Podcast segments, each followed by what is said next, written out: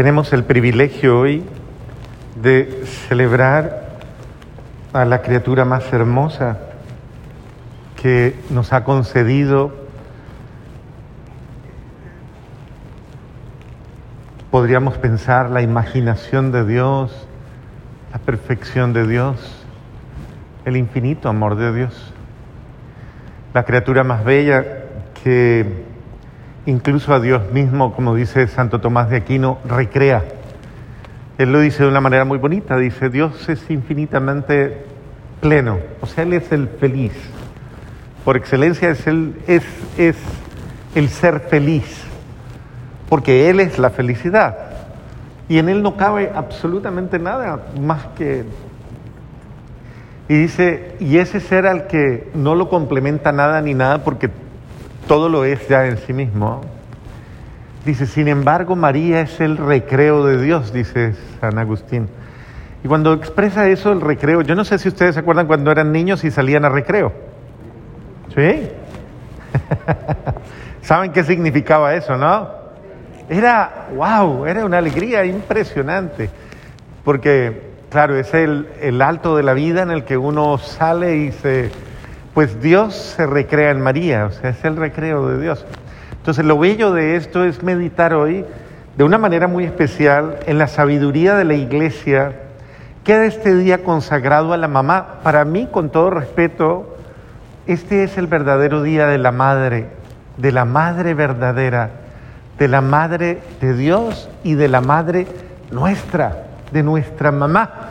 Es el día en que homenajeamos y por el primer día del año. Miren qué bello, ¿no? Porque todo comienzo, todo bello comienzo, según la sabiduría de la iglesia, comienza con esa disposición de una madre, de una madre que abre su ser a la vida, que abre su ser a la voluntad de Dios, que se dispone totalmente a Él y que le permite a Él complacerse absolutamente en ella.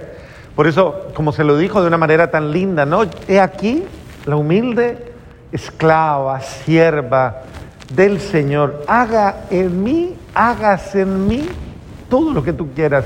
Según tu palabra, hagas en mí como complácete en mí. Esa dimensión del amor de la Santísima Virgen María a Dios nos revela obviamente la grandeza de la creaturalidad de esta, de esta madre. Una madre pero con vocación de grandeza, con vocación de, de amor perfecto y esa bella y hermosa mamá abierta la vida totalmente, a la vida divina en ella. Haga en mí lo que usted quiera. Eso es la complacencia. Dios que se recree en mí, me bendiga, me llene de su amor, me llene de su alegría. Es el sentido de cómo la criatura al buscar al Creador y al planificarse en el Creador encuentra la perfecta alegría que humanamente no podremos encontrar, nunca. No existe nada sobre la tierra, ni en la tierra que pueda darle al ser humano, a la criatura humana, una alegría más grande, una belleza más grande, un espíritu más feliz, una dicha más maravillosa que eh, el poder estar eh, abierto al amor de Dios. Y María lo vive, lo disfruta y, y se goza en ese amor de Dios. Y por eso ella, eso eso que nos transmite el Evangelio, guardaba todas estas cosas en el corazón, era el testimonio fehaciente de que ella no estaba loca, de que no era el cuento de una mujer eh, emocionalmente tal vez perturbada o de una mujer en el grado pues extremo de una euforia eh, febril tal vez por, por la emoción que la descompone de ser madre. No, es ella incluso todos los demás testifican la grandeza. Imagínense los pastores contándole cuando se aparecen los ángeles y suben y bajan y están contándoles y cantando un himno de gloria, gloria a Dios en el cielo y en la tierra pasa a todos los hombres que ama el Señor. Una buena noticia les, les traigo, una buena nueva. Les ha nacido el Salvador hoy en Belén de Judá. Y, los pastorcitos quedan absolutamente anonadados. Y lo encontraréis en los brazos de una madre, en los brazos de una mamá. Y por eso es que todas las virtudes hermosas de la creación están en relación con la madre, con una madre, con un vientre virginal, con una matriz de vida. Y esto es importante tenerlo en cuenta porque por eso es que el amor a María es un amor absolutamente seguro. Yo les contaba tal vez en estos días que alguna vez estando en la casa de Nazaret, de, Éfeso, donde ella vivió en Éfeso con el apóstol San Juan, el guía que iba conmigo era un musulmán. Y cuando yo terminé de hacer el recorrido, celebrar la misa y todo esto, yo me vine a, a contemplar un lugar donde había un canto de aves impresionantemente hermoso. Y estando ahí se me acerca el guía y me dice, es, es bello, ¿no? Es hermoso. Yo siempre que vengo aquí me extasío. Y entonces yo pensé que lo decía por el lugar.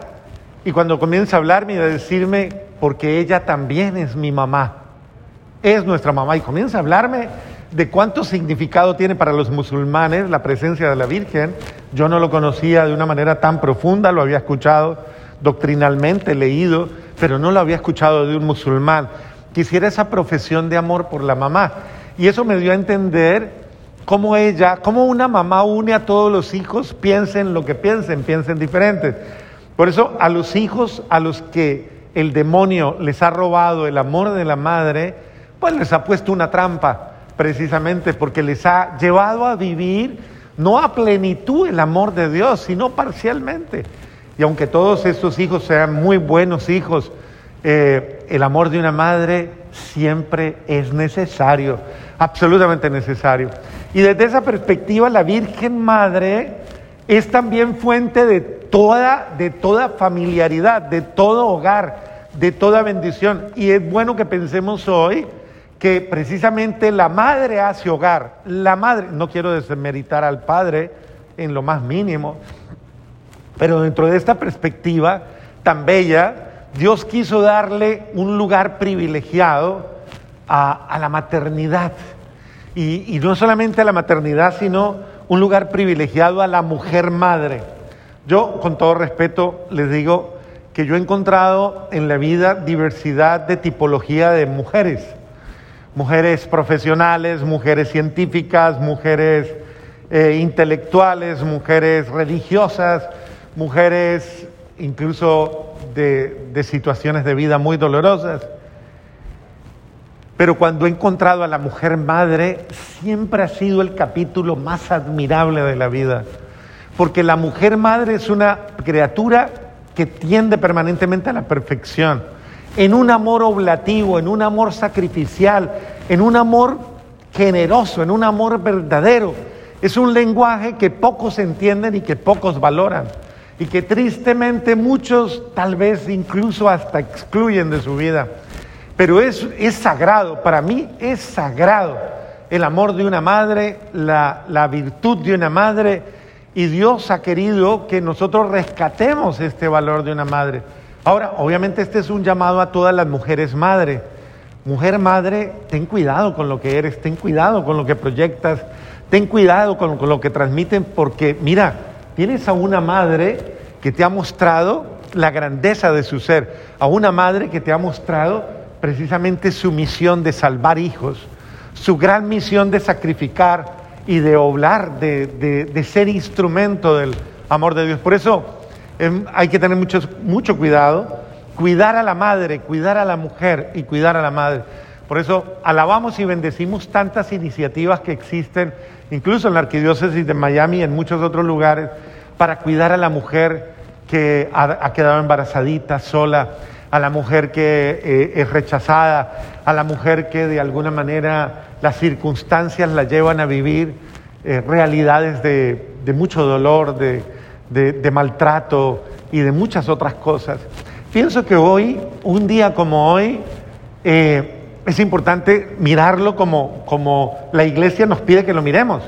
Es un día esencial, por el cual viene la bendición, por el cual viene la bendición. No quiero desmeritar una vez más, lo digo a los hombres, porque el hombre encuentra su recapitulación en Cristo y en José. José, criatura, criatura privilegiada. Cristo, Dios, obviamente. Pero José, en el cual Dios también ha reescrito una historia humana. Y mire cómo eh, José está vinculado de una manera eh, maravillosa al cuidado de la mamá, al cuidado de la madre, al cuidado de la familia, a la protección, a todo. Pero requiere que él sea un hombre espiritual para poder ser guiado por Dios. Cuando el hombre no es espiritual, el hogar se pierde, se pierde en el sentido, pierde su norte y, está expuesto. En cambio, ahí es donde el valor, el heroísmo de una madre lo rescata y lo reubica y lo reorienta. Entonces, es el sentido de hoy experimentar el amor de una mamá que eh, entra en la, en la sin razón, en la no lógica del mundo. Eh, yo recuerdo una, un pasaje muy bello de un librito que les recomiendo, se consigue en la Holly, no es por hacerle propaganda, pero ahí lo encuentran. Se llama Las Glorias de María, de San Alfonso María de Ligorio. Búsquenlo, búsquenlo, porque eso es una cosa maravillosa. Y en la Gloria de María, San Alfonso cuenta una historia, dice que un día llevaban a un hombre eh, que había sido delincuente, un delincuente, pero un delincuente de esos que todo el mundo odia, que todo el mundo desprecia y el que todo el mundo le desea lo peor. Y se escuchaba la algarabía y los gritos, mátenlo, asesinos, lo peor. Eh, es decir, unas cosas horribles. Y en medio de, de toda la algarabía se escucha una voz estridente que dice, hijo, es una mamá.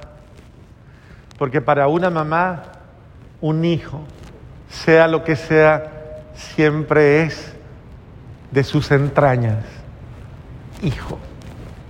Qué bueno que tuviéramos ese amor de madre para todo y que aprendiéramos, incluso nosotros los hombres, aprendiéramos del valor de la ternura, del valor de la compasión, del valor de la misericordia, del valor de, del amor a grado sumo.